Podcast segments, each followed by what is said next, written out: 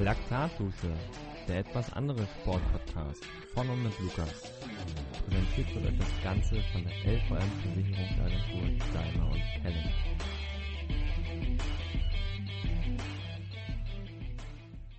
Moin Moin und herzlich willkommen zu einer neuen Episode Laktatdusche. Ich freue mich, dass ihr wieder eingeschaltet habt und heute leider ohne Praktikanten, der hat es heute leider nicht nach Hamburg geschafft. Ähm, wir bewegen uns auch nicht mehr in der Läuferszene, sondern ähm, wir sind jetzt in der sportmedizinischen Abteilung mal gelandet und ich freue mich, euch heute mal Dennis Biro vorzustellen. Hallo Dennis. Hi. Danke fürs Kommen und fürs, äh, fürs Gespräch.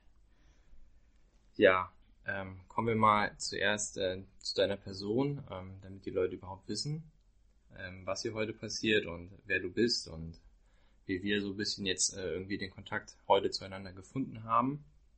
Ähm, der Name ist Dennis Biro, bist 34 Jahre jung, hast bis vor kurzem am Universitätsklinikum in Tübingen gearbeitet, ähm, bist gerade dabei, dich so ein bisschen neu zu orientieren und hast so den Plan einer internistischen Praxis mit sportmedizinischer Ausrichtung zu arbeiten und parallel aber auch irgendwo in einer Notaufnahme in Stuttgart. Mhm, genau. Ähm, dann bist du Mannschaftsarzt beim BDR, bist da viel unterwegs mit den Jungs, ähm, so wie auch jetzt eigentlich äh, in letzter Zeit viel. Ähm, betreust da Wettkämpfe, Trainingslager und du fährst selbst auch sehr, sehr gerne Rad. Richtig, genau. Also das war eine gute Zusammenfassung der letzten zehn Jahre, die du gerade gegeben hast. Äh, oder ja, mit dem Radfahren wahrscheinlich noch viel länger. Ähm, ich habe äh, tatsächlich jetzt seit 2011 am Uniklinikum in Tübingen gearbeitet, in verschiedensten Disziplinen und ähm, habe jetzt dann auch mit Ende meines Facharztes für mich entschieden, dass mal was Neues sein kann, eine neue Stadt, aber auch eine neue Ausrichtung. Ähm, ich versuche mich tatsächlich auch mal in der Niederlassung ähm, und vielleicht auch ein bisschen mehr Zeit für meine Patienten, Sportler äh, in allen Richtungen zu haben und aber auch dann natürlich den Fuß in der Klinik noch ein bisschen zu behalten und deswegen ähm, auch dann mit Möglichkeit in einer Klinik, in einer Notaufnahme, einfach wo es ein bisschen Action gibt und Spaß macht, äh, es ist nicht zu verlernen, sondern auch, sagt man da, ein bisschen weiter dahin aufgestellt zu sein und anderen Leuten in Kontakt zu bleiben. Genau. Ja, ähm, für die Hörer vielleicht, ähm, dein Facharzt hast du in welchem Fachgebiet? Ähm, in innere Medizin. Äh, da habe ich den, den großen Internisten gemacht ähm, und habe aber auch, äh, um das vorwegzunehmen, auch ähm, zweieinhalb Jahre äh, in der Orthopädie am Uniklinikum gearbeitet. Das war mein Beginn.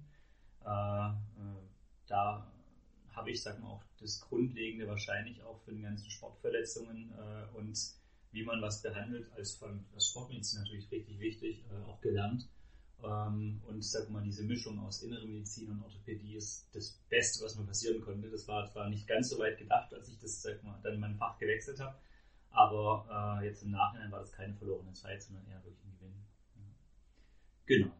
Und habe eben dann neben der Fachrichtung Innere Medizin oder Facharzt Innere Medizin noch die Zusatzbeteiligung Sportmedizin und den Diabetologen, also gerade Stoffwechselerkrankungen, da es um Zuckerkrankheit geht, ähm, gemacht und ja, sonst noch die Ausbildung ähm, nicht ganz abgeschlossen habe, aber zur manuellen Therapie. Also das Einrenken, wie man es kennt, das Knacksen lassen. Ja, nicht schlecht. Ähm, verlorene Zeit hast du gesagt, war es nicht. Ähm, würde ich jetzt auch so sagen, wenn man jetzt guckt, du bist jetzt ähm, Mannschaftsarzt mit beim BDR. Ähm, schätze ich mal gerade, ähm, weil du halt auch dich mit der Sportmedizin sehr gut auskennst. Da wäre jetzt meine erste Frage, ähm, wie, wie rutscht man überhaupt so in die Szene rein, dass man Sportmediziner wird? Äh, und wie kommt man dann vom Sportmediziner hin, dass man Mannschaftsarzt beim BDR wird?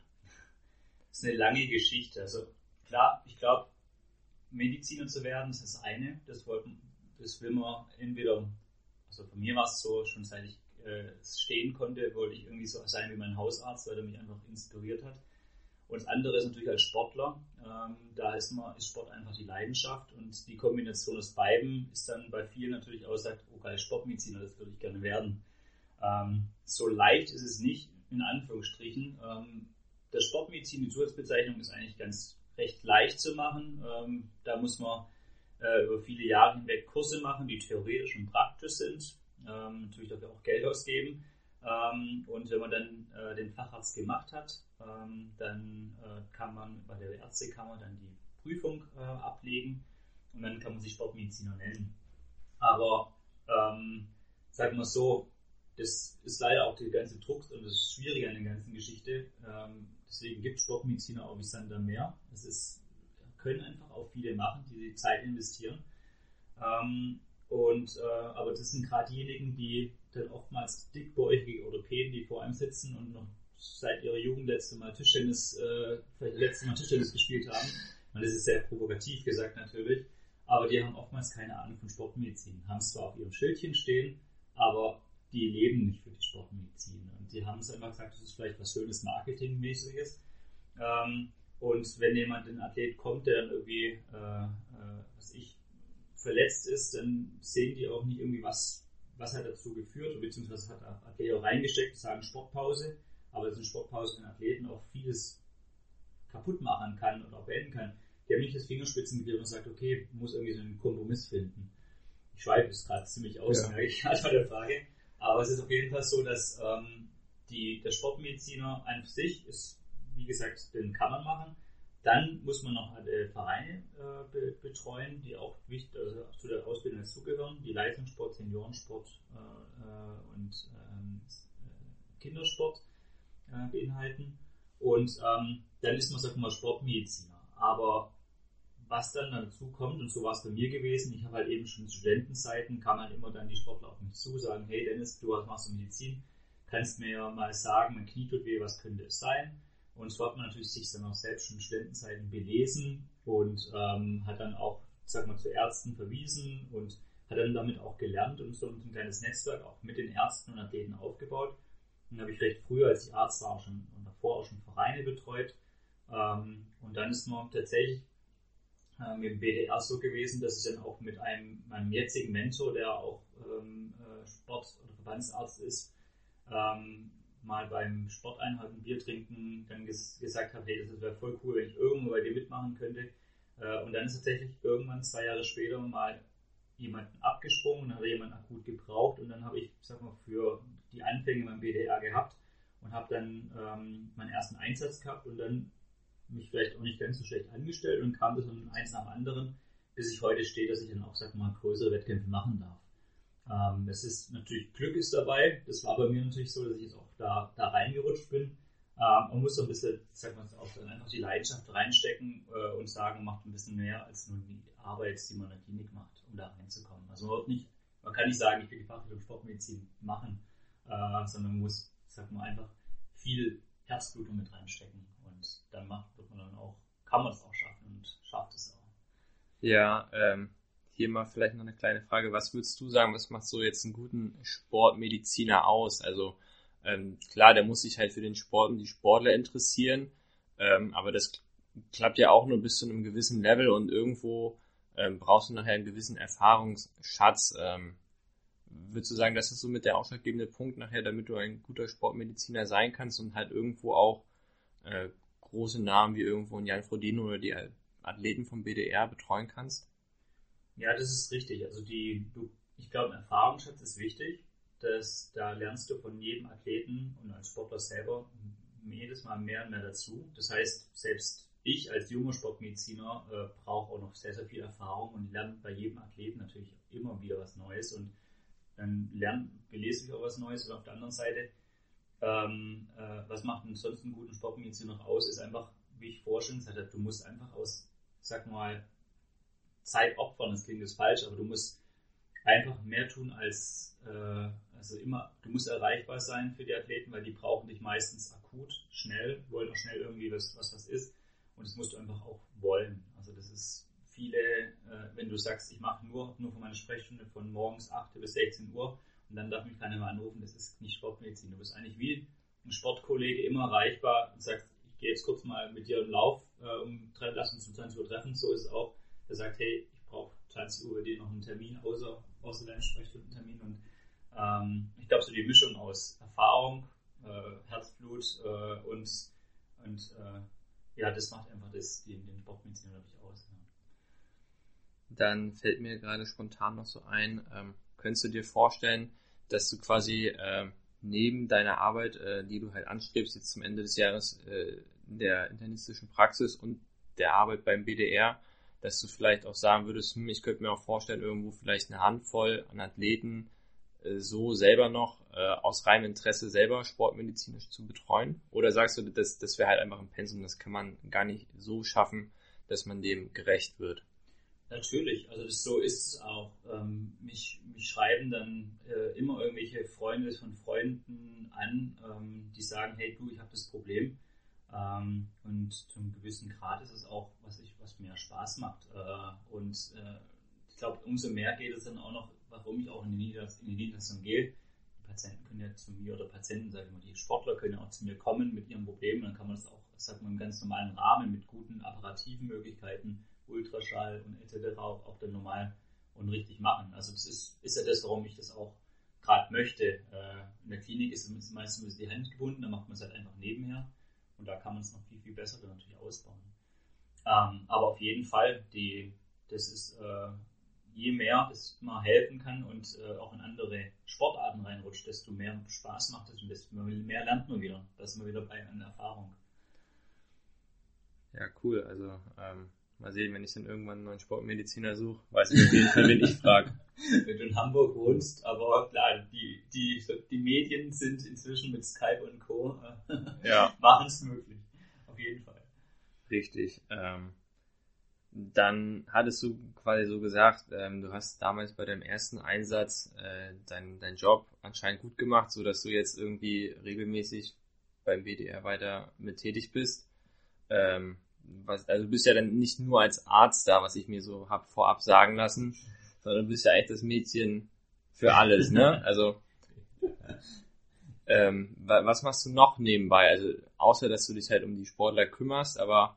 Ähm, zählt da jetzt auch rein irgendwo, du musst halt dafür sorgen, dass alle rechtzeitig irgendwie zum Wettkampfort kommen oder irgendwo im Trainingslager, dass halt alle wissen, wo überhaupt, wo gibt es was zu essen und wann habt ihr wo zu sein. Mhm. Das ist tatsächlich ganz unterschiedlich ähm, von, von Einsatz.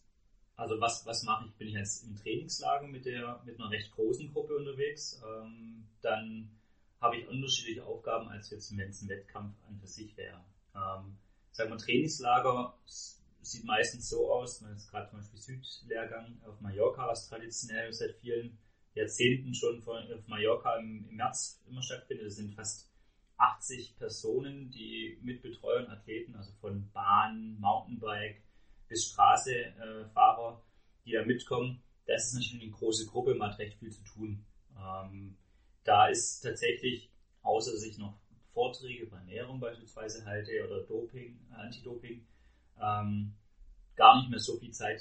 Da gehe ich dann natürlich auch mal Radfahren und so, äh, aber da ist nicht jetzt so viel Zeit, um was anderes zu machen und da ist auch nicht die Not dazu da. Man muss nicht irgendwie akut schnell ein Fahrrad äh, wie auf dem Wettkampf noch irgendwie richten oder so, das mache ich mache alles selber. Ähm, und natürlich dieses Jahr sowieso mit Corona und dem ganzen Krisenkonzept, da bin ich schon auch im Vorfeld sehr involviert gewesen, dass ich den Athleten auch sage, dessen, das müsst ihr beachten, wie, wie könnt ihr euch besten, sag mal, schützen, dass ihr nicht krank werdet, das sind Verhaltensregeln, aber auch dann äh, vor Ort mit dem Hotel absprechen, wie sind die Hygienemaßnahmen etc. pp. Und ähm, dann auf Wettkämpfen, da ist man tatsächlich Mädchen für alles. Äh, was auch richtig so ist, weil da braucht man einfach jede Hand. Man kann nicht noch den tausendsten äh, Betreuer mitnehmen. Das heißt, da habe ich beim fällt Nation Cup Paris-Roubaix ein, auch mit Fahrrädern mitgeschraubt und gewaschen und mit dem Physiotherapeuten zusammen die Flaschen gefüllt äh, und dann äh, von A nach B irgendwelche Räder gefahren, Laufradsätze gefahren, damit die an den verschiedenen äh, Stellen ihre Platten oder ihre Räder austauschen konnten. Da macht man einfach tatsächlich alles. Äh, äh, und man hofft, dass wenig passiert. Ist man im Vorfeld da, wenn irgendjemand Schnupfen hat äh, oder irgendwie anderen Fragen hat. Äh, aber da ist man einfach am Tag, am Wettkampftag da. Man ist der Erste, der, der, äh, der, der ähm, der Tschüss sagt in der Startlinie, der letzte und der erste, der ihn dann praktisch äh, siegen, mit Siegestränen oder mit weinendem Gesicht empfängt, äh, das ist Mädchen für alles einfach praktisch. Und das macht aber auch Spaß. Das ist ja, was glaube ich so den, den Unterschied macht zwischen einem, der das nicht versteht, diesen Sport, äh, der noch nie selber Sport gemacht hat. Der Sportmediziner vielleicht, der einfach Tischtennis gespielt hat, ist wieder mal nicht wertend ja. gesagt, aber äh, und dem richtigen mit Leidenschaft. Ja, ich, ich kenne das so ein bisschen äh, mit von meinen Brüdern. Äh, wir sind ja zu dritt und wenn die halt mal beim Wettkampf sind, äh, dann, dann stehe ich außen und sorge halt dafür, dass die halt sich nicht darum kümmern müssen, wann müssen wir beim Start sein, wo ist überhaupt genau. der Start. Ja. Irgendwo, das ist halt krass anstrengend, aber es ist halt auch irgendwie so ein geiler Reiz irgendwo. Und, ähm, ja, das stimmt. Deswegen, ich kann das so ein bisschen nachvollziehen. Ähm, bist du dann auch quasi jetzt, wenn du so Nations Cup Rennen wie Paris-Roubaix betreust, äh, stehst du wirklich auch mit dem Laufrad dann da irgendwo nach so einem Pavé-Sektor und hoffst, dass eigentlich keiner irgendwie einen Platten hat und ja, das ist, äh, wann war das gewesen? Es war 2017 war ich da zuletzt gewesen. Es war das Jahr mit Niklas Merkel ähm, und äh, da bin ich mit dem Auto vom Niklas gefahren, äh, in seinem großen Krafter und auf letzten Benzin noch irgendwie, da habe ich glaube ich gelernt, so richtig zu Auto zu fahren, weil ich irgendwie falschen Kreisverkehr mit Absicht reingekommen bin, natürlich noch ein Auto geholt, damit ich zur nächsten Palais komme, um das Laufradplatz immer zu reisen. Ich glaube, am Ende kam von den fünf Fahrern von, den, von der Nationalmannschaft, glaube ich, noch Niklas am Ende an. Ich will jetzt nicht falsch liegen, aber ich glaube, das war so gewesen. äh, aber ja, das war, so, das passt so ganz gut zu der, zu der Sache, dass man Mädchen für alles ist. Aber das ist jeder dort. Also das, da macht der Bundestrainer und der Physio machen, irgendwie machen alle das Gleiche. Jeder hat seine ja. Aufgabe, aber es ist ein Team. Und das ist das, das, das Coole an der ganzen, ganzen Sache ist auch. Ja, und wie viel bekommst du dann so vom Wettkampf an sich mit? Also klar, du kriegst halt so mit irgendwo, jetzt musst du da und da sein und da kommen die vorbei. Ähm, aber jetzt so, vielleicht Straßenrennen ist vielleicht da ein bisschen schwierig, weil da ist sowieso als Betreuer schwierig, was mitzukriegen. Mhm. Aber blicken wir mal auf die Bahn irgendwo ähm, zu den Sprintern. Ähm, kriegst du da viel mit dann von, von so einem Tag oder hättest du da eigentlich auch nur irgendwo hin, dass du halt dafür sorgst, dass irgendwo Mark sein Rad rechtzeitig vorm Start kriegt und dann musst du aber auch schon wieder gucken.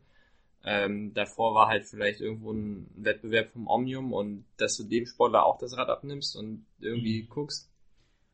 Ja, es, ich glaube, auf der Bahn hat, kriegt man so viel mit wie auf keinem anderen Rennen, weil man tatsächlich vor Ort ist, man auch irgendwas zu tun hat. Man sieht ja jeder Runde, wann wo jemand kommt und klar ist man dann vor den Rennen, je nachdem, wie arg eingebunden man ist und äh, ist man jetzt dann für den Athleten, wenn ich jetzt für den Markt zuständig, ein anderer Physiotherapeut ist dann für, für einen anderen Athleten zuständig. Äh, das ist dann, das wurde dann davor auch im, im ersten, während der ganzen Events dann auch, sagt man, vielleicht ein bisschen festgelegt. Aber ich glaube, auf der Bahn kriegt man alle allermeisten mit. Da bin ich auch der Erste, der tatsächlich dann, dann morgens auf der Bahn ist. Auch vom Training her bin ich immer dabei, bis auch bis dann zum Sieg äh, oder zur Niederlage. Ähm, auf der Straße ist es auch recht unterschiedlich. Das ist bei der EM Elite dieses Jahr in Chloé bei, in, in der Bretagne in Frankreich. Da saß ich eigentlich bei fast jedem Rennen auch mit dem Bundestrainer direkt im Auto hinter der Gruppe. Und natürlich, wenn du das 13., 14. Auto bist, dann kriegst du mehr als eine Staubwolke nicht zu sehen. äh, äh, aber oftmals waren wir auch direkt dann hinter der, dem, dem Hauptfeld und da hat man das schon dann richtig intensiver geht's gar nicht. Das, dafür, das ist richtig, also nein, äh, nicht, das ist, wie sagt man es, richtig, äh, ja, die, die hautnah geht's. Ja. Das ist, das ist genial, das ist echt toll.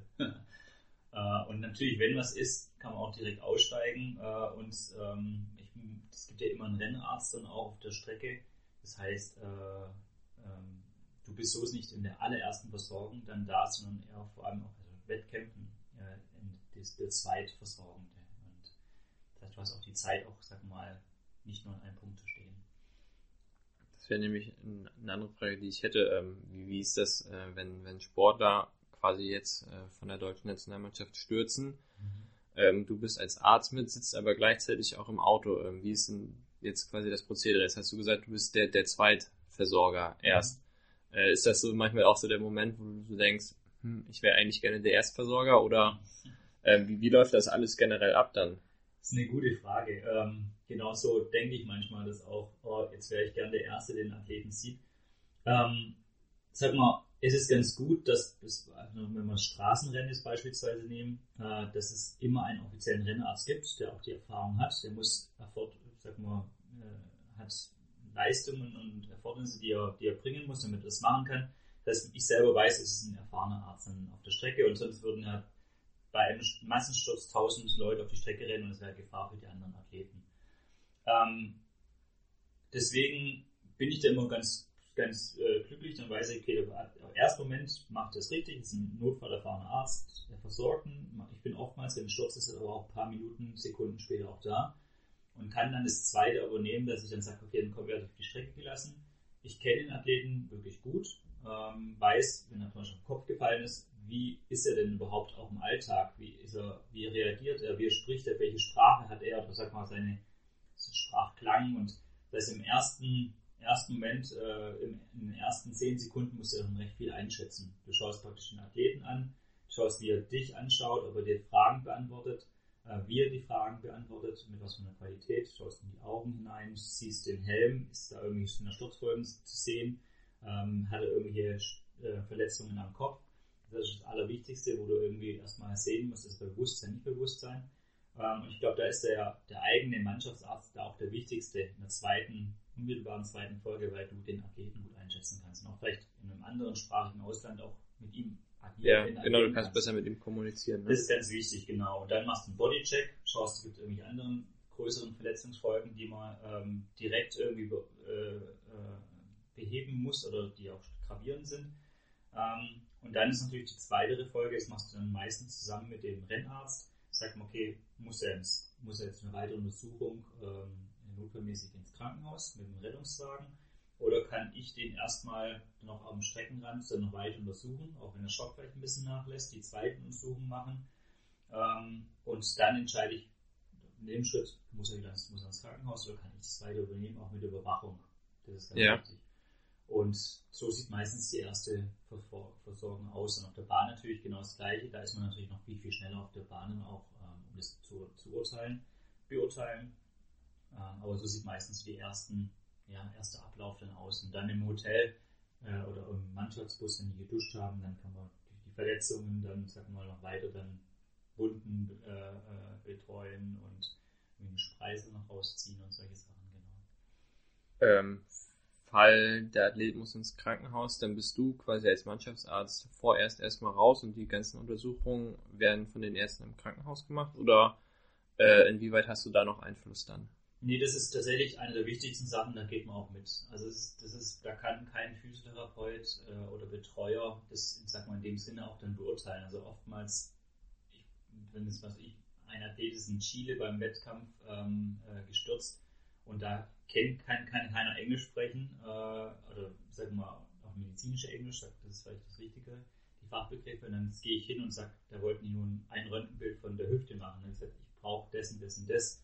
Dann muss man auch sich mal durchboxen. Oder, ähm, äh, oder wenn man wenn man Verdacht hat, das, das kann sein und die Ärzte nehmen einen nicht ernst, weil sie sagen, oder haben auch keine Ahnung von Sport, was ein Trauma da passiert ist. Und äh, was da alles passieren kann. Da muss man ein bisschen energischer sein und auf seinen Erfahrungsschatz, da kommen wir jetzt diese ja. Erfahrung, zurückgreifen und sagen, hey, ich würde das machen, auch wenn es, sag mal, vielleicht auch übertrieben ist, aber im Endeffekt ist die, ist die, ist die Gesundheit das Wichtigste. Da musst du auch was durchboxen und nicht irgendwie vor irgendwelchen großen äh, Halbgöttern in Weiß dich kuschen, sondern wirklich sagen, ich denke es an den Athleten und sagt, das braucht das und das und das. Und deswegen ist es auch wichtig, dass man dabei ist. Auch wenn es nur das Händchen halten ist. Also wenn man oftmals werden die größten muskelbepackten bepackten Sportler auch einmal zu ganz kleinen äh, Patienten und Personen, die wo du einfach sagst, hey, ist alles in Ordnung, mach dir keinen Kopf. Äh, und dann gibst du dann einfach auch eine Perspektive und was Positives mit. Ähm, es sind viele Aspekte, die einfach da mit sind, aber du musst auf jeden Fall mitgehen. Das ist ja. das Wichtigste, glaube ich sogar.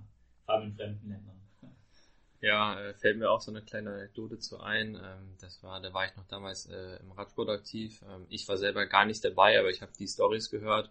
Da hatte sich ein Sportler von uns bei der, wie heißt das, Oder-Rundfahrt, mhm. äh, irgendwie erster, zweiter Tag bei irgendeinem Rennen auf der Zielgeraden gestürzt, hat sich die Kniescheibe gebrochen, ist damit aber noch die 300 Meter ins Ziel gefahren und äh, natürlich hat geschrien, hat ihm alles weh. Äh, wurde dann ins Krankenhaus gebracht, aber die haben ihn ins falsche Krankenhaus gebracht. Ähm, wo ich so denke, naja, dann ist vielleicht doch gut, wenn man jemanden dabei hat, der weiß, äh, was für ein Krankenhaus muss der überhaupt, wobei man eigentlich auch sagen könnte, naja, die, die ortsansässigen Ärzte, die wissen doch eigentlich, äh, wenn du jemanden hast, der Verdacht auf Kniescheibenbruch, dass du den nicht irgendwie in Krankenhaus bringst, wo sich überhaupt niemand mit Knien auskennt. Das ist richtig, ja. Das ist natürlich, einerseits haben die Rettungswegen immer schon ihre, ihre oder auch von, von der, vom Radius her ihre Kliniken sie anfahren müssen. Aber trotzdem, eigentlich sollte es im Vorfeld abgesprochen sein, dass wenn es im Event einen Unfall gibt, dann muss es so, kann, spielt Radius kein, kein, äh, keine Rolle, sondern da geht man dahin, wo die sich mit solchen Verletzungen auskennen. Das stimmt total. Ich weiß nicht, wo es da, woran da der Fehler gelegen hat, aber sagen wir, ein gutes Eventmanagement macht eigentlich äh, das im Vorfeld auch aus, wo man hinfährt. Da gebe ich dir ganz gut recht, ja. Und da ist wieder gut, einen Sportmediziner zu haben. Ja.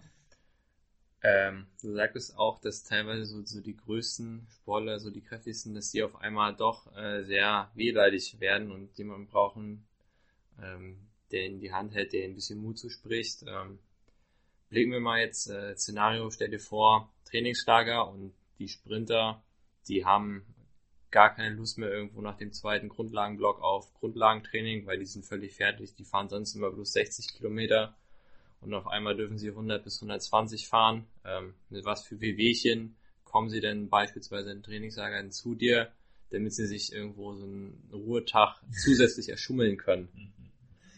Das ist ein, sagen wir sogar gar nicht so selten, äh, wo man manchmal sogar ein bisschen zornig wird, weil man, weil man denkt, äh, ey, erstmal, dass man es durchgehen, zweite Mal vielleicht auch noch, aber irgendwann werden sie einen auf der Nase rumführen und dann, äh, was mit was kommen die? Die fühlen sich äh, fiebrig, am Ende haben sie keinen Fieber, äh, Husten oder fühlen sich einfach matt und äh, irgendwas tut ihnen weh, aufgescheuert und äh, können nicht mehr fahren untenrum. Äh, äh, also sie kommen mit den, mit den schönsten Geschichten äh, und lernen aber auch dann ziemlich schnell irgendwann ehrlich zu mir zu sein, weil sie merken, dass ich, dass ich dann recht äh, böse will ich nicht sagen, aber die merken schon, dass meine, Kippen, meine Stimmung dann kippen kann, wenn mich jemand verarschen möchte. Äh, und dann sage ich, hey, sei doch einfach ehrlich, dann kann man das auch mit dem Trainer besprechen und das Trainingssage geht zwei Wochen und wenn du dich jetzt am Anfang schon kaputt gefahren hast, äh, dann, äh, dann kann man das auch besprechen. Das macht ja den Trainer im Endeffekt auch aus, da muss man nicht irgendwelche Geschichten erfinden und ist es besser, auf die Warnsignale zu hören, als, äh, äh, als dann weiter zu trainieren. Äh, und genau, das ist das A und O, aber da kommt ihr schon mit besten Geschichten. Äh, zwei Fragen dazu. Ähm, wie, wie läuft das denn ab? Also die, der Sportler kommt zu dir und sagt halt, oh, ich fühle mich nicht gut. Äh, kannst du mich jetzt vom Training heute freistellen und dann machst du das einfach oder hältst du dann erstmal noch Rücksprache mit dem, mit dem verantwortlichen Trainer vor Ort? Hm, das ist ganz unterschiedlich. Ähm, auch ob der Sportler durch den Trainer zu mir kommt, äh, mit, dem Sport, mit dem Trainer vorgesprochen hat oder einfach so zu mir kommt. Ich mache das ja mal ein bisschen individuell, weil man es einerseits ja auch, wir mal, als Arzt hat man eine Verschwiegenheit, also ein Schweigegelübnis, dass man auch nicht alles vielleicht weitergibt ähm, an den Trainer. Und wenn er nur, wir mal, das, was auch wichtig und relevant für den Trainer ist. Und mein Eindruck ist, ähm, und ähm, der Ablauf ist so, die, die Athleten kommen zu mir und ähm, ich höre mir das an. Ich schaue natürlich auch nach einem, nach einem organischen Korrelat. Äh, hat er jetzt wirklich Fieber, hat er Lymphknoten, die angeschwollen sind, hört man auf der Lunge ähm, und schaut, ob da wirklich auch alles in Ordnung ist, weil es kann natürlich auch immer was wirklich dahinter stecken und jemand mit einem Infekt sollte man tatsächlich auch nicht trainieren lassen. Ähm, nicht immer ist es eine Ausrede, weil man kaputt ist. Oftmals hängt es aber auch zusammen, dass die Leistung noch nicht runtergeht. Und wenn ich dann nichts finde, dann sage ich auch, ähm, dann trainierst halt jetzt mal äh, nur hinten mit in der Gruppe und fährst nicht vorne im Wind mit. Ähm, und wenn ich, dann schaue ich mir das ein paar Tage an, das ist das Tolle an dieser sportmedizinischen Betreuung auf mehrere Tage. Du musst nicht sofort immer eine Entscheidung treffen, sondern du kannst das auch, sag mal, Tage, Tage hinausziehen und schauen, wie geht es dem Athleten äh, dabei und das dann auch mit dem Athleten oder auch mit dem Trainer kommunizieren. Ähm, und du musst auf die, die wirklichen Red Flags achten, wo man sagt, da darf man auf keinen Fall trainieren. Aber ansonsten ähm, ist es eigentlich eine ganz tolle Sache. Man muss nicht sofort immer eine Entscheidung treffen, sondern kann den Verlauf arbeiten lassen. Ja, so ein bisschen abwarten, wie sich das entwickelt. Ne? Genau. Ja. Ähm, dann die zweite Frage dazu, was war denn jetzt so das, das lustigste Aua oder Wehwehchen, was mal jemand hatte, um sich vor dem Training zu drücken?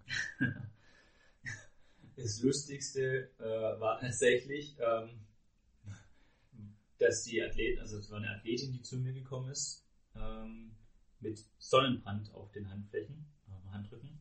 Ähm, und jedes Mal, also ich weiß nicht, warum die Athleten auch zu mir ich meine, zwar nicht zum Drücken gewesen, das muss man auch sagen, sondern das war einfach nur, wo ich dachte, wieso muss jemand äh, mit einem Sonnenbrand äh, äh, zu mir kommen oder nach Sonnencreme fragen an für sich. Ähm, oder was war einmal, das war in, in Chile gewesen tatsächlich, kam mit einem Stich ähm, auf dem, äh, auf dem Genitalbereich, also auf dem, auf dem Penis. äh,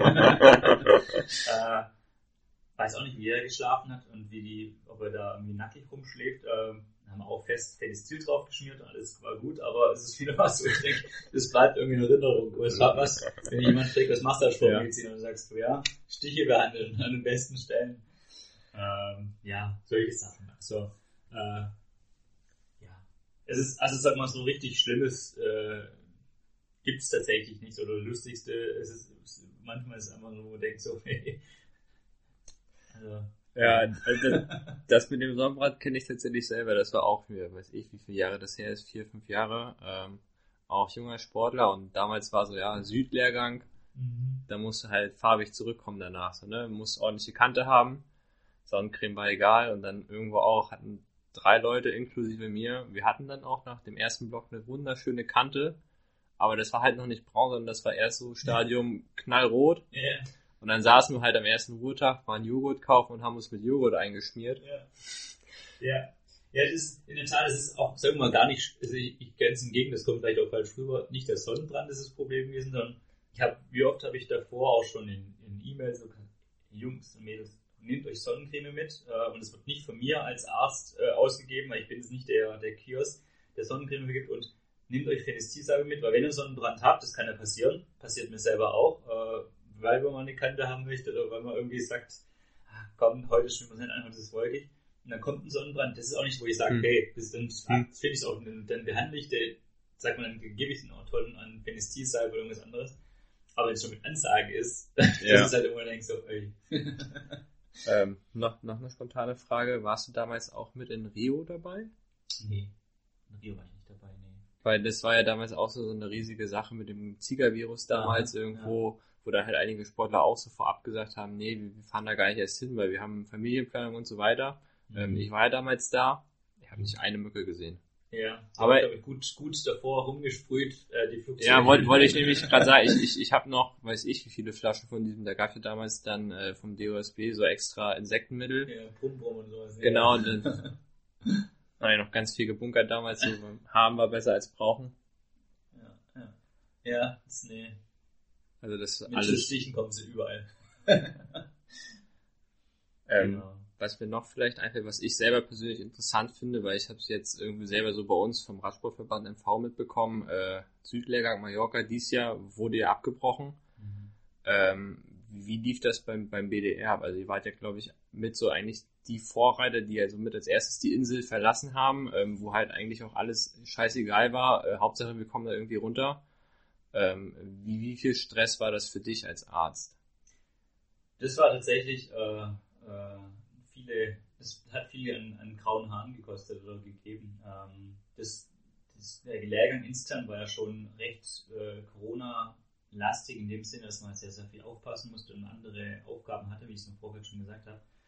Aber als dann die, die Zahlen auch in den Medien explodiert sind, ähm, war natürlich dann schon die Entscheidung, äh, es sind auch viele krank geworden, das ist nicht mit Corona, aber sagen wir, die Erkältung war insgesamt mehr und mehr geworden. Und dann kam auf einmal so die Nachrichten, jetzt kann es sein, dass es zum Lockdown kommt. Ähm, äh, und wir haben es durch, durch sag mal, interne äh, äh, Quellen auch gehört, dass es sag mal, in Spanien kommen soll, bevor es auch, sag mal, auch dann auch groß publik gewesen ist. Und dann haben wir innerhalb von einer Nacht- und Nebelaktion gesagt, okay, was geht jetzt vor? Es kann gut sein, dass wir gar nicht mehr rauskommen aus Mallorca. Ähm, und die Flüge, dass wir dann stranden und auf Spanien sind und es sind natürlich viele Jugendliche da, äh, die auch, wo die Schule weitergeht, wo die Ausbildung weitergeht. Ähm, aber auch so, das kann man, sagt man, dem Jugendlichen äh, und Junioren oder auch allen anderen einfach nicht antun. Und deswegen fand ich es vom BDR wirklich tatsächlich dann, sag mal, eine ganz tolle Entscheidung, dass man gesagt hat, hey, wir, wir sind für euch verantwortlich äh, wir nehmen es auch ernst und ähm, haben uns dann gemeinsam entschieden, dass wir ein Flugzeug chartern, ähm, um alle Athleten dann äh, frühzeitig rauszufliegen. Und wir sind am Freitag, haben wir noch einen ganz normalen Tag gehabt. äh, waren auch noch ganz normal Radeln, haben ganz alles durchgemacht und dann kam so gegen Viere äh, immer mehr mehr die, diese, diese Quellen hoch, dass es, dass es morgen, also Samstag, geschlossen werden kann. Und dann haben wir das praktisch, ich würde sagen, um 18 Uhr entschieden. Um 19 Uhr habe ich dann einen Anruf bekommen, dass wir ein Flugzeug hätten. Das haben wir 1930 den Athleten und allen gesagt, oder wie gesagt 80 Personen. Dann haben die, haben wir also einen Plan entwickelt und haben gesagt, ähm, bevor, also die eine Gruppe Jungs machen jetzt ihre Rede fertig, die anderen Mädels gehen jetzt in, zum Essen und dann andersrum. Und ich habe das, glaube ich, noch nie gesehen. Normal dauert es einen Tag, Abbruchtag, einen halben Tag. Wir haben es innerhalb von einer Stunde geschafft, dass unsere Zimmer aufgeräumt waren, alles bezahlt gewesen ist, äh, gegessen gewesen ist und, ähm, äh, und die Fahrräder zusammengepackt war. Das war wirklich ein Zusammen, jeder hat sich irgendwie unheimlich geholfen. Das war richtig, also eigentlich mit richtig Gänsehaut, wenn man das nochmal sich überlegt. Und saßen alle kurz vor Mitternacht in einem Flieger und am nächsten Tag, äh, übernächsten Tag war tatsächlich so, dass manche Athleten, die doch geblieben sind, weil sie gesagt haben, sie wollen mit den Eltern irgendwie heimfahren, da gar nicht mehr rausgekommen sind. Also unser Mechaniker beispielsweise, der wollte einen Urlaub machen, der kam gar nicht mehr raus, die durfte kein Fahrrad mehr ausleihen, es war ein totaler Lockdown gewesen. Die sind ja dann natürlich irgendwie durch, durch irgendwie noch schon noch nach Hause gekommen. Aber ich sag mal so, eher die, die Tatsache, dass, dass der BDR so gehandelt hat, war wirklich schon ähm, in diesem Moment, glaube ich, der richtige gewesen, weil man halt einfach eine ähm, den, den Sportlern äh, und Betreuern gegenüber. Ja, fand ich damals, als ich das damals gelesen hatte, auch mega gut, ähm, weil das macht halt nicht jeder, wenn man so guckt. Ähm, andere Leute, wo die halt mit einem Verband da waren, da musste sich halt irgendwo jeder selber drum mhm. kümmern. Ja. Äh, und der Verantwortliche, der halt da war vom Verband, der war der Erste, der die Insel verlassen hat, ja. obwohl der hätte eigentlich hätte da bleiben sollen. Ja. Und äh, ja, das, das, stimmt, das stimmt. Deswegen fand ich das beim BDR fand ich das äh, gut gelöst damals. Ja.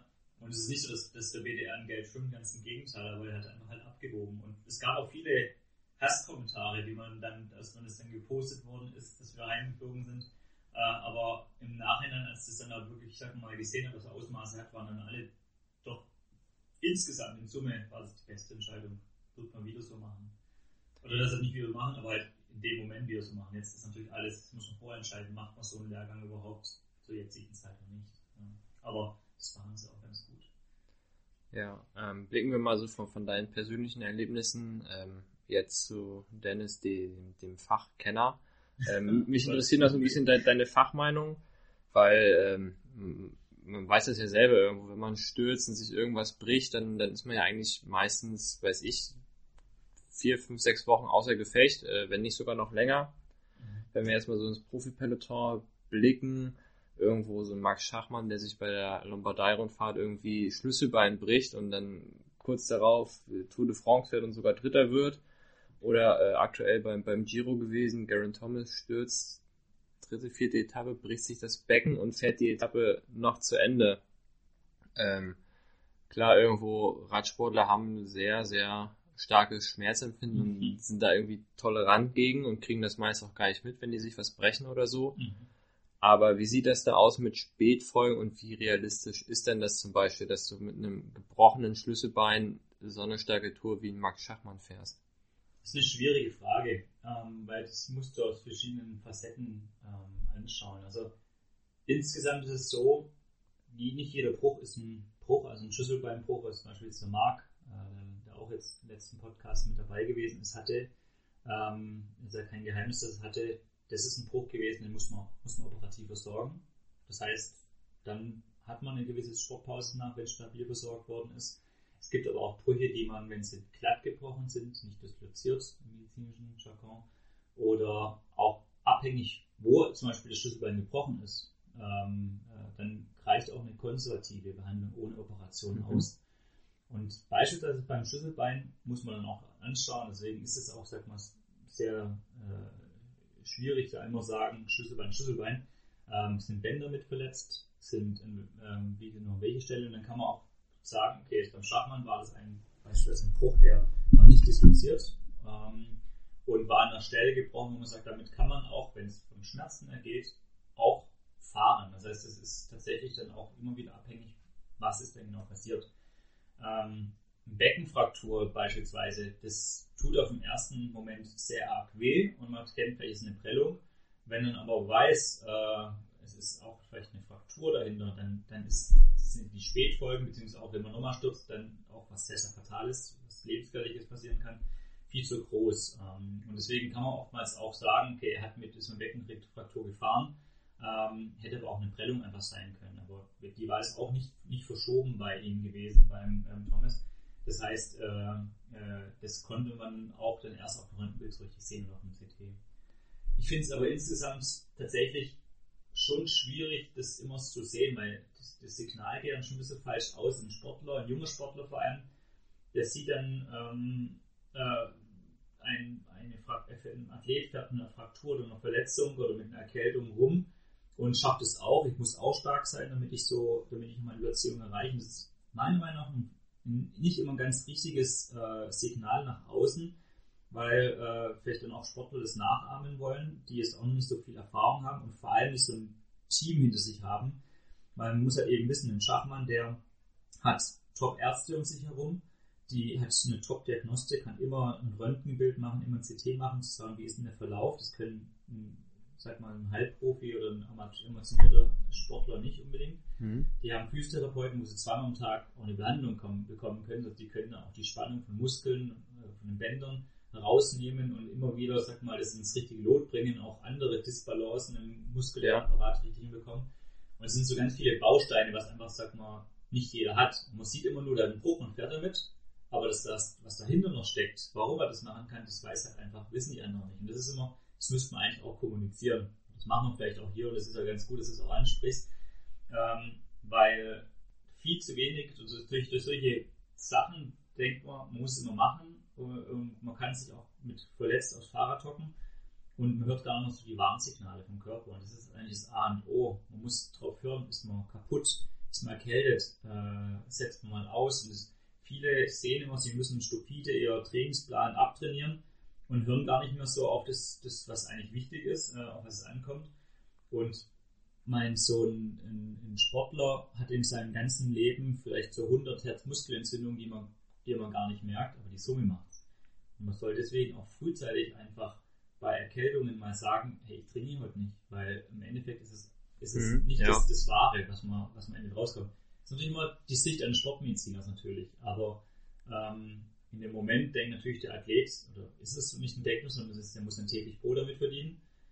Sportlerjahre sind nicht gleich normale Menschenjahre. Das heißt, ja. die Zeit, was er, wo er das beruflich auslebt, sind, was ich sage mal, 10, 15 Jahre. Äh, und jeder, jeder normal dickbäuchige Orthopäde, wenn man den zurückkommt, der sagt, hey, machen Sie halt mal Sportpause und machen Sie, äh, nächstes Jahr ist wieder ein Jahr das ist, ist halt nicht so, weil die haben einfach nur 15 Lebensarbeitsjahre, mal mehr, mal weniger. Und das ist natürlich, äh, macht es dann schon ein bisschen anders und äh, versteht man auch, warum jemand vielleicht auch dann mit einer Erkältung weiter trainieren möchte, um sein Saisonhighlight zu haben. Ähm, aber ja, um darauf zurückzukommen, ist es wichtig, dass man auf seine Warnsignale hört. Äh, und ähm, es steckt ein Riesenteam dahinter, die entscheiden. Ein Schachmann kann auch mit einem gebrochenen Schlüsselbein fahren, wenn die Schmerzen äh, richtig zulassen, ja. Genau, das ist, das ist A und O.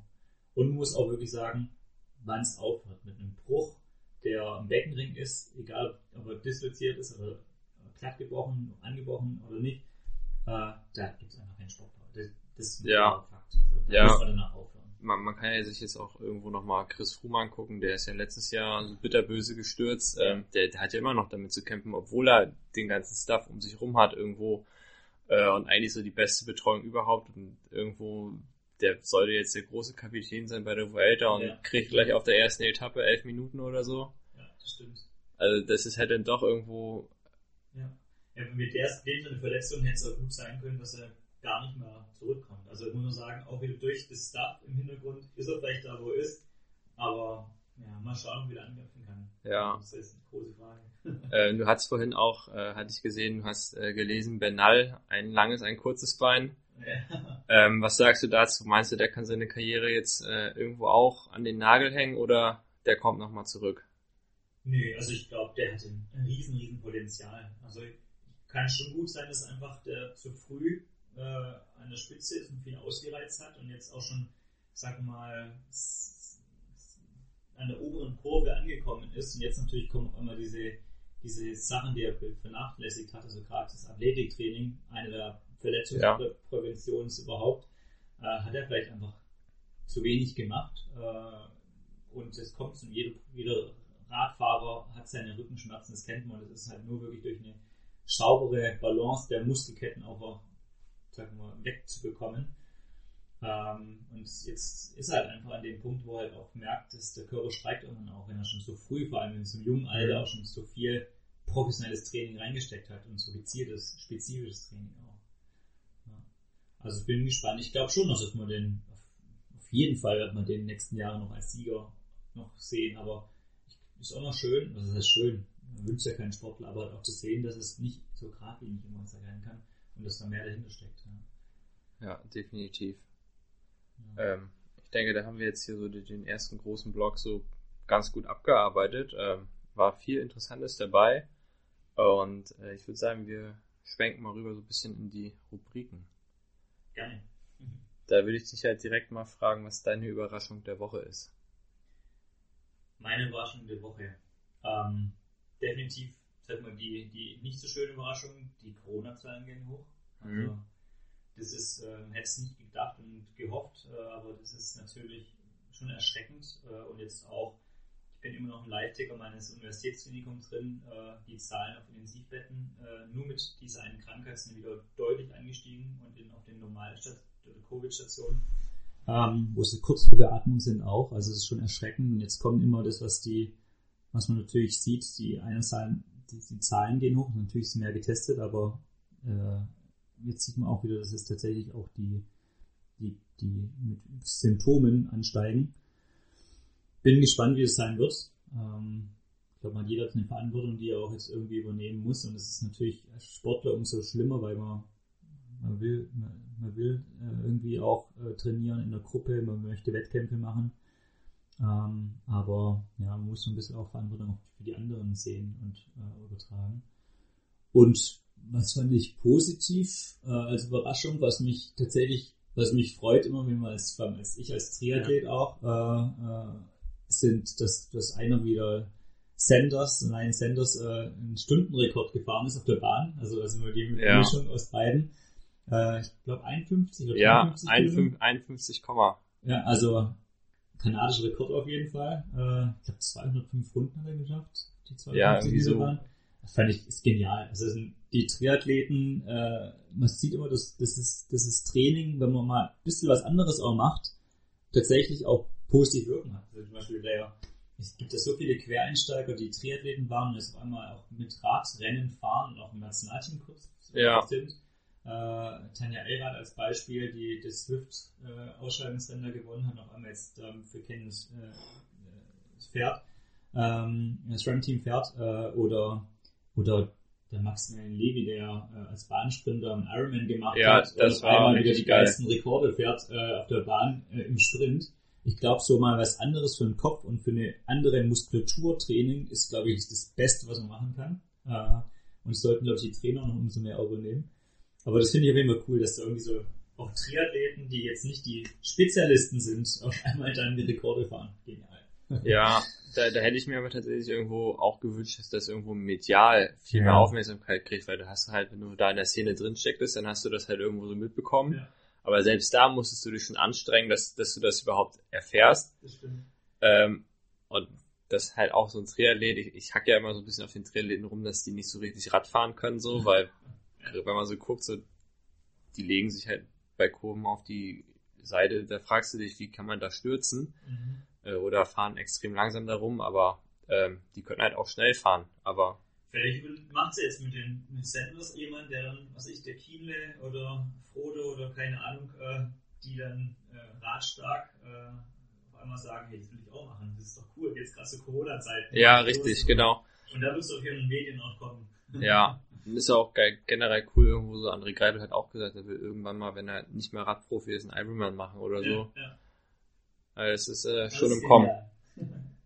Ja, und dann, was halt auch auffällt, so irgendwo, ähm, ja, ich habe eigentlich auch zwei Überraschungen der Woche mitgebracht heute. Äh, auch eine eher so auf Corona abgezielt. Ähm, das ist halt irgendwo schon wieder bei den Leuten irgendwas im Kopf, da fehlt schon wieder was. Äh, Klopapier ist ausverkauft und ähm, weil die müssten ja eigentlich noch vom ersten Lockdown jede Menge gehortet haben, aber Ähm, und dann auf der anderen Seite ist, ähm, wenn man jetzt so wieder draußen laufen geht oder so, ähm, dass man dann schon wieder so halb angepöbelt wird, äh, ob das denn sein muss und ob man nicht drinnen laufen könnte und Ja. Jan Frodeno konnte das ja auch und sowas muss man sich ja anhören. Weil das sind halt so die Leute, die es eigentlich gar nicht so richtig begriffen haben. Irgendwie habe ich so den Eindruck. Ja, das stimmt. Ähm, so mal so aussehen, ja. Das stimmt. Ja, die und- Aufklärung fehlt aber Ja. glaube ich, auch einfach. Richtig. Vielleicht einfach die, ja, vielleicht auch die Intelligenz, aber es, ja, und ähm, äh, meine lustige Überraschung der Woche, ich habe äh, heute das erste Mal seit keine Ahnung wie viele Wochen wieder eine Jeans an. weil du sonst Jogginghose trägst. oder? Ja, gab keinen Grund richtig rauszugehen oder so. Ja, schön. Das ist zu dir gekommen, das schön. Wenn ich zu dir gekommen wäre, so lange noch in deiner Pyjama, oder? Ja. Hätte, hätte sein können, ja. Danke dafür. Gut, ähm, dann kommen wir mal zur Laktatduschen-Playlist. Ähm, da darfst du auch einen Song draufpacken. Das kann sein, was dich beim Training pusht oder was du halt sagst, das höre ich lieber gerne mal zum äh, Runterfahren, so zum Raycom. Ein Song. Ich habe eine Playlist, kann ich die draufsetzen? Ja, du, du kannst ja einen Song von deiner Playlist aussuchen. Ah, ja, warte mal, dann schaue ich mal einfach mal kurz rein. Ja, solange du sonst guckst, ähm, würde ich meinen Song diese Woche mitbringen. Ähm, inspiriert von, von Marc. Ähm, Habe ich auch was von Rammstein jetzt, packe ich rauf. äh, und zwar das Lied Moskau. Oh, das kenne ich vom Markt, glaube ich sogar. Ähm, ich höre tatsächlich, also Playlists höre ich immer nur, wenn ich Sport mache und mich damit motivieren muss. Und da höre ich immer ganz gerne die Frodissimo Friday. Ja. Kennst du die? Ja, Die, die Playlist. Da habe ich jetzt keinen wirklichen Song, wo ich dann sage, äh, äh, das ist, äh, das ist der, wo ich da draufpacken würde, einfach die Playlist empfehlen, die Frodissimo Playlist. Und wenn, dann finde ich von der Playlist meistens irgendwas von Kai Brenner richtig motivierend Ja. und geil, was vom, vom Takt und von der, von der Motivation und Power einfach ganz gut passt. Ähm, ich würde es einfach mal sagen, Fritz Kalkbrenner, Good Things äh, oder No Goodbye, aber ich muss ehrlich gesagt nochmal reinhören, ob das, ob das von, von, von den Kalkbrenners, ob es das Lied ist, was ich auch meine. Aber auf jeden Fall Ja, Friday. Den kannst du ja dann den nach nochmal nachreichen. Das mache ich auf jeden Fall. Gut, ähm, haben wir das auch geschafft und wir kommen mal zu meiner Lieblingsrubrik Wahrheit oder Pflicht. Du darfst dir was aussuchen. Ich habe extra nochmal mit Marc Rücksprache gehalten. Der hat mich dann nochmal ein bisschen beraten. Äh, ich würde sagen, ich mache Wahrheit, weil Pflicht, äh, ich bin einfach nächste Zeit zu viel unterwegs und weiß nicht, ob ich es hinbekomme. Außer du machst was, was, was ich auch überall mache. Ja, weil rein theoretisch ginge das überall, aber äh, Wahrheit- machen wir Wahrheit. Perfekt. Ähm, ähm, und zwar würde ich gerne von dir wissen, ähm, wir bewegen uns in der Radszene. Ähm, welche Raddisziplin findest du ist die beste? Beziehungsweise, wir, wir erweitern das nochmal. Ähm, du hättest die Chance, Radprofi zu werden. Äh, in welcher Disziplin wäre das? da kann man sich ja viele Feinde auch machen, oder?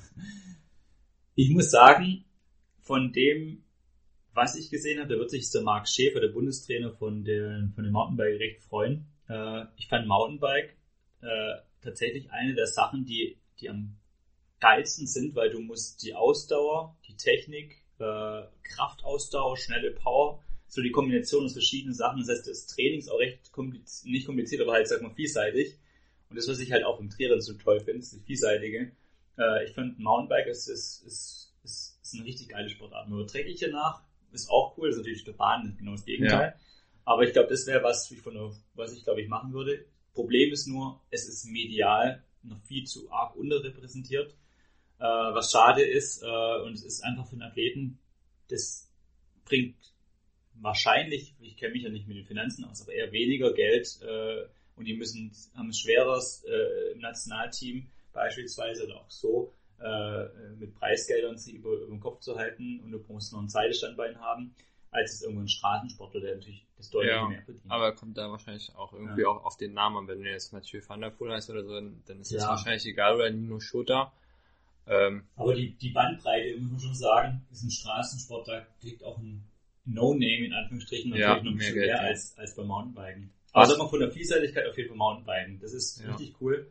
Aber ich brenne halt einfach für die zwei Räder. Das heißt jetzt auf den Straßen, auf der Bahn oder auf der, auf der Straße ist alles ja, Also, warst du denn mal jetzt hier während deines Aufenthalts in Hamburg ähm, in den Harburger Bergen Mountainbiken? leider nicht, nee. Ich habe beim Mountainbiken Ja. nicht dabei. Also ich habe tatsächlich nur mein, mein Rennrad dabei. Äh, habt ihr Berge hier oben? Äh, ja, also, also als Flachländer, dann, dann sind das schon Berge. Ähm, Harburger Berge bin ich jetzt tatsächlich irgendwo, ich versuche so einmal die Woche da zu fahren. Mhm. Äh, macht mega Spaß so und äh, gerade jetzt äh, mit meinem Kumpel, wir sind da tatsächlich irgendwo so, irgendwo drehen wir dann teilweise doch sehr frei und das artet ein bisschen aus. Jetzt haben wir neulich versucht, äh, wie schnell kann man denn die Berge überhaupt runterfahren, weil das gibt so teilweise echt, das sind richtig geile gemachte Waldwege, mhm. nahezu schnurgeradeaus und da ah, kannst okay, du ordentlich, ordentlich schnell fahren. Mhm. Wir haben, wir haben, wir knacken gerade so die 70. ja, wobei Berge ich wahrscheinlich im Norden immer noch immer lustig finde, wenn ich mit, mit den mit meinen Kumpels hier Radfahren gehe, die sagen, heute ist eine hügelige Strecke, und dann im Endeffekt zeigt mir Strava dann so und so viele Höhenmeter weil ich denke, das habe ich bei mir daheim in Tübingen, äh, wenn ich nur den, den Hügel hoch zu meinem Haus gefahren, äh, zu meiner Wohnung ja. gefahren bin. Aber ja, ich bin mal gespannt. Ich habe leider keine Mountainbikes und soll ich mal hm. ausprobieren. so, dann, ähm, was war dein Sportmoment? Mein Sportmoment definitiv letztes Jahr das Finish bei der Challenge Rot. Das war Hast du gefinisht? Ja, der geilste Moment ever. Ja. Wie schnell warst du? 9 Stunden 13. Oh, nicht schlecht. Ja, das war, war göttlich gewesen. Also mit meinem Trainer, also während der Arbeitszeit äh, ging es dann nur mit dem Trainer. Wir haben irgendwie eine Zeit von 9,45 glaube ich geplant gehabt. Ähm, aber dann war das, das, ich hatte so einen Tag, wie ich es glaube ich, noch nie hatte beim Wettkampf. Alles geklappt und äh, war echt cool. Und vor allem, ich bin ins Ziel gekommen und hätte gedacht, vielleicht kann noch ein bisschen mehr. Aber weiß es halt nicht, weil ja. sonst kann es immer so oder so sein. Also, ja, richtig. Da äh, kannst du erst irgendwo, wenn du bei Kilometer 35 im Marathon nachher bist, ja. kannst du sagen, jetzt geht noch was oder geht halt ja. nichts mehr so. Aber deswegen konnte man es genießen. Also Rot, wer Rot nicht kennt, die Langdistanzstelle Rot ist einfach ein Stimmungs, ein Stimmungshochburg. Und deswegen war das einfach nur ich konnte wirklich alles aufsaugen. Ich war nicht in einem Loch gewesen, wo ich sage, ich muss überleben, um wieder durchzukommen, sondern es war einfach nur genial. Geil, ja. Ähm, wer ist so dein, dein Lieblingstrainingsbuddy oder ähm, wenn es jetzt kein Trainingsbuddy ist, wer ist so, so dein, dein Lieblingssportler, äh, wenn du auf Wettkämpfen bist, den du am, am, am liebsten betreust? Ähm, mein, meine, meine, klar, meine Trainerin Crew daheim äh, und mein Lieblingsbuddy ist, wo ich halt sag mal immer zugreifen kann, ist einfach meine, meine Partnerin. Die macht zwar jetzt keinen Leistungssport, die Franzi, aber äh, ich kann mit der, wenn ich sage, hey, ich will schnell laufen gehen, begleite sie mit dem Fahrrad. Wenn ich sage, ich möchte einfach nur einen, sag mal, einen Grundlagenlauf haben, dann mache ich es mit ihr und ich glaube, das ist das, das, Erfolgsgeheimnis auch, dass man Grundlagentraining mit dem Partner macht, weil man hat irgendwie seinen Spaziergang, seine soziale Zeit zusammen, man kann quatschen und ist trotzdem im, sag mal, im Grundlagentraining und overpaced nicht. Ja. Äh, aber ich würde definitiv sagen, dass äh, sie meine beste Trainingspartnerin ist und Partner auch. Ja, cool. Ähm, dann ähm normalerweise heißt das Sport verbessern, Triathlon oder Radsport verbessern. Ähm, heute mal Sportmedizin verbessern. Sei es jetzt irgendwo, wie, wie man, was man unter Sportmedizin versteht, äh, Behandlungsmethoden oder einfach so dies, dieser Umgang, äh, wenn man den Titel hat. Ja, ähm, ich finde, dass, also gerade, dass man die jungen Sportmediziner deutlich mehr fördern, fördern und unterstützen sollte. Ähm, in jeglicher Hinsicht, dass man die schon früher mitnimmt in, zu irgendwelchen Wettkämpfen, dass man, dass sie lernen können, so wie es Fellowship praktisch dann auch sein soll, dass man sagt, zum Praktikum bei einem macht, der wirklich Erfahrung hat und die auch mitnimmt und irgendwie auch Gelder versucht zu, zu akquirieren. Das heißt ja manchmal nur, dass man, wir kein Gehalt haben, sondern nur, dass wir eine Hotelnacht haben und Essen haben. Äh, und es ist immer eine gute Assistenz, aber nur so kriegt man auch für den Verband äh, und auch für die kleinen Vereine gute Sportmediziner hin. Das ist die Erfahrung wieder, die man mhm die man dann lernt. Und auch den natürlich, man kommt oftmals als Sportmediziner in irgendeine Situation, wo man, wo schwierig ist. Sei es ähm, äh, bei schwierigen Entscheidungen. Äh, mir fällt immer die eine Geschichte ein, dass ich bei den Jugendolympischen Spielen ähm, mal eine Judoka hatte, die, die hatte Gehirnerschütterung und da war ich auch noch nicht so lange dabei. Und dann haben die Sportfunktionäre aus Deutschland angerufen, die muss unbedingt äh, starten, weil sie ist an der Goldmedaillen äh, gewinnt, oder sagen wir ähm, mit einer großen Hoffnung. Und die haben mich praktisch da so unter Druck gesetzt. Ich habe mich da im Endeffekt auch dann mit, mit, mit meinem Mentor Rücksprache gehalten und haben gesagt, okay, es geht einfach nicht. Aber es ist schon schwierig, wenn man da nicht die Unterstützung und vor allem Transparenz hat, dass anderen es auch genauso geht. Und das ist ja gerade die Situation. Man muss irgendwie transparent machen, dass man an schwierigen Situationen andere fragen kann, sein Netzwerk abrufen kann und nicht sich selbst entscheiden muss. Weil dann, dann kommen gerade solche Sachen, mhm. dass man in solche schwierigen Sachen reinkommt. Doping und solche Sachen. Ja. Und das muss man einfach offen äh, und bei jungen Sportmedizinern mit den Älteren irgendwie kommunizieren können. Und das ist was, was eigentlich das Wichtigste ist. So kriegt man die jungen, motivierten Ärzte. Und wir haben ganz viele, die auf dem Weg gerade sind, äh, die, die auch, sag mal, die vielleicht die alten eingesessenen Sportmediziner vielleicht dann auch zusammen ähm, nicht ablösen, aber dass man zusammen arbeiten kann. Und das sind ganz coole Dinge, aber man kann natürlich noch mehr tun. Ja, ähm, da fällt mir spontan noch eine Frage ein. Ähm, könntest du dir auch vorstellen, in der World Tour so als Teamarzt mal zu arbeiten? So auf Aushilfsbasis so quasi, wenn es reinpasst? Also Anfragen gibt es immer. Ich habe die bisher eigentlich auch bewusst abgesagt. Also interessieren wird mich schon, um dann auch die Einblicke zu bekommen. Aber sobald du halt, sobald es sehr um ähm, ums Geld geht, bist du dann auch eher wieder so ein Puzzlestück, wo funktionieren muss und wo auch, sag mal, du bist eigentlich Arzt, der auch seine Prinzipien haben muss und da sehe ich immer die Gefahr, dass man dann auch, sag mal, auch Dinge macht, die man nicht machen sollte. Mhm. Ähm, so Gewissensbisse nachher, ne? Genau. Und das ist, dass man jemanden starten lässt, äh, weil, weil es ums Geld geht. Und natürlich, das Fingerspitzengefühl braucht man immer dafür, weil es ist, ein Athlet verdient das Geld damit. Aber ähm, es kann auch, sagen wir mal, gefährlich in die andere Richtung gehen. Das heißt, ich würde momentan noch sagen, ich will es nicht ausschließen, aber ich bin eher so noch sehr, sehr zurückhaltend und möchte es eher nicht machen, äh, sowas zu machen. Weil Möglichkeiten, wie gesagt, gibt es, aber es kann auch nach hinten losgehen. Ja, war nochmal so, so ein kurzer Eindruck. Ja. Wollte ich eigentlich vorhin schon fragen, wie mir jetzt. Weil würde mich auch so interessieren, wie das überhaupt so, so abläuft dann nachher, aber äh, wenn du dann irgendwo mal da gearbeitet hast, irgendwo bei Bora als Teamarzt, dann sprechen wir nochmal. Na, wir hatten bei der EM, ist, ist ja ein Bora-Bus ja. da. Äh, ich habe mir den ganzen Bora-Athleten die versorgt. Das heißt, da ist man schon auch mit drin. Mhm.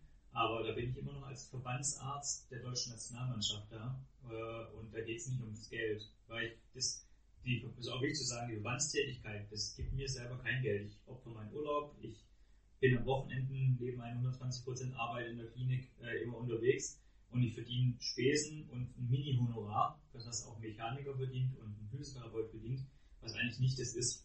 Aber es macht man aus Leidenschaft und sobald du halt eben dann richtig Geld dafür verdienst, dann wollen aber auch die Oberen, dass du dessen das auch machst. Und da sehe ich die Gefahr, dass auch vielleicht, da will ich aber auch nichts unterstellen, aber dass vielleicht auch die Gefahr ist, dass du manchmal das machen musst, was du vielleicht nicht machen möchtest. Ähm, das ist überall so, Geld ja. Gut, ähm, blicken wir mal weiter zu den Rubriken. Ähm, was war so deine größte Panne, die du dir mal geleistet hast? Das kann als Arzt sein, das kann aber auch als äh, selber aktiver Sportler sein. Die größte Panne. Hm. Ach oh Gott, ja. Das war 2003 oder 2. Das waren deutsche Meisterschaften im Triathlon. Da war ich in der Jugend A noch. In Schleswig. Ähm, hatte ein recht gutes Schwimmen äh, bei meterhohen Wellen in, in der Ostsee. Und dann bin ich rausgekommen und habe aber meine Schuhe, ich weiß nicht, wusste bis dahin nicht, dass es funktioniert, falsch rum eingeklickt gehabt. und bin dann in der zweiten Radgruppe, was ja eigentlich bei so einem Windschattenrennen recht wichtig und gut ist, bin ich reingekommen. War, war glaube ich, eine Gruppe mit einem Zip zusammen gewesen, weil der ist, sag mal, auch nicht, nicht der beste Schwimmer gewesen. Und habe dann ähm, aber irgendwann nach 5 Kilometern, das war eine 20 Kilometer Rund, äh, äh, Strecke, habe ich irgendwann, es ging mir, die Schmerzen waren so groß, die Schuhe waren falsch schon drin. Bin dann, es war richtig, hat geregnet, am, oben am Berg angekommen, äh, wollte es ausklicken, aber beim Ausklicken musst du natürlich, wenn es falsch ist, kennst du nicht nach außen ausklicken, du müsstest nach innen ausklicken, das konnte ich aber auch nicht, weil ich das nicht mehr wusste. Bin dann einfach praktisch einfach umgekippt mit eingeklickten Pedalen, lag dann auf dieser nassen Straße äh, und bis dann passiert ist, bin ich dann natürlich in der dritten, vierten Renngruppe gewesen. Ähm, habe mich dann wieder rangekämpft, habe viel Führungsarbeit gemacht, war in Ordnung gewesen, war natürlich dann alles schon verloren, mehr oder weniger. Hab dann ein recht gutes Laufen gehabt und das waren sieben Runden, aber ohne irgendwie so ein Band, wo du weißt, wie viele Runde du, du, du machst. Und hab dann, ähm, bin mit der ganzen Gruppe dann einfach eine Runde zu früh ins Ziel gekommen und bin am Ende disqualifiziert gewesen. äh, Also es war einfach das Rennen, was ich am liebsten abhaken oder für immer abhaken möchte. War eine Erfahrung, aber die man verzichten kann. Definitiv größte Panne als Sportler. Nicht schlecht, ja. Äh, Ja. gibt, gibt's öfter sowas, da gibt's auch von anderen Sportlern so, so andere Stories. Äh, weiß nicht, kennst du die Story von Jasper Frame, äh, Jasper Frame in Bütgen? Ich kenne Jasper, aber nicht, was. Da, da gab's mal so, so eine Story irgendwie, wurde mir erzählt. Ähm, das war auch so ein Sichtungsrennen Mhm. und äh, ja, Ausscheidungsfahren oder sowas war das. Mhm. Und dann Jasper die letzten drei Runden von vorne gefahren, hat das Ding auch gewonnen. Der hat aber das nicht mitgekriegt, dass es schon vorbei war. Die ersten Runden haben alle so gesagt, ey, du kannst aufhören. Ja, und irgendwo, nachdem er dann drei Runden weitergeheizt ist, haben ihn alle nur noch angefeuert. Ja, das passt aber zu Jasper irgendwie auch. Ja. Es ist natürlich Jasper. ähm, Ah, Gut. okay. ähm, was würdest du sagen, ist so eine persönliche Macke von dir? Ähm, auf jeden Fall, das hat man im Podcast gemerkt, ich, mir fällt irgendwo, ich erzähle was, dann fällt mir was ein und schweife ganz ab. und das ist, finde ich, schon das, wo, wo ich das selber gar nicht merke, sondern erst dann vielleicht im Nachhinein, uh, jetzt habe ich eigentlich die Frage, was war denn eigentlich nochmal die Frage gewesen? Vielleicht ist den, den Zuhörern auch aufgefallen, tut mir auch leid an der Stelle, aber mir fällt immer so viel ein und dann erzähle ich immer munter weiter und ja. Ja, aber fand ich, hast du eigentlich alle Fragen ganz gut so beantwortet. Ähm, dann, was ist so dein Lieblingsgetränk in der Off-Season? Was gibt's da? Nein, nicht nur Off-Season, sondern auch so. Ich, ich liebe und Dr. Pepper. Dr. Pepper? Kennst du das? Ja. Also das ist durch, weil ich viel in Amerika äh, reisen und auch gelebt habe, ähm, äh, zum Studieren und zum Arbeiten war, da habe ich das Dr. Pepper kennengelernt. Und inzwischen gibt es auch hier, ich kaufe es mir tatsächlich hier nicht, sondern immer wenn ich irgendwie was, zum Beispiel mein Bruder so ein Ding, was Tolles irgendwie erlebt habe, weil mein Facharzt äh, hatte mir Dr. Pepper dann vor der Tür hingestellt. Als ich ins Ziel komme in Rot, das erste, was ich getrunken habe, war eine Dr. Pepper. Also das ist so, wo ich einfach, das finde ich einfach lecker. Geil, ja. Ähm, was ist so dein, dein Lieblingswettkampf und was ist so dein Hasswettkampf? Das kann jetzt selber sein, wo du halt sagst, du möchtest da gerne starten oder bist da gestartet oder auch äh, jetzt aus, aus Betreuersicht, äh, wo du als Arzt mit bist. Ähm, die Challenge Rot ganz klar als der Lieblingswettkampf. Das war emotional, aber auf einer Strecke einfach nur genial. Ähm, äh, also ganz deutlich Empfehlung, das müssen alle machen. Unbedingt Challenge Rot. Ähm, Hasswettkampf. Glaube, da würde ich auch wieder sagen, äh, das ist so eine meiner Liga-Wettkämpfe früher vom Triathlon Schönberg, wo ich immer bei einstelligen Temperaturen, auch egal ob es Sommer war oder Frühjahr, egal, immer war es kalt, dass du beim Pressberg ab nicht mehr richtig bremsen konntest. Und es waren richtige Berge. äh, und, und eigentlich dann danach äh, einwickeln musstest nach dem Zielbereich. Ähm, das war deutlich, wo ich sagte, da habe ich gar keine Lust drauf. Aber jetzt merke ich, bin so ein gut Wetterfahrer geworden.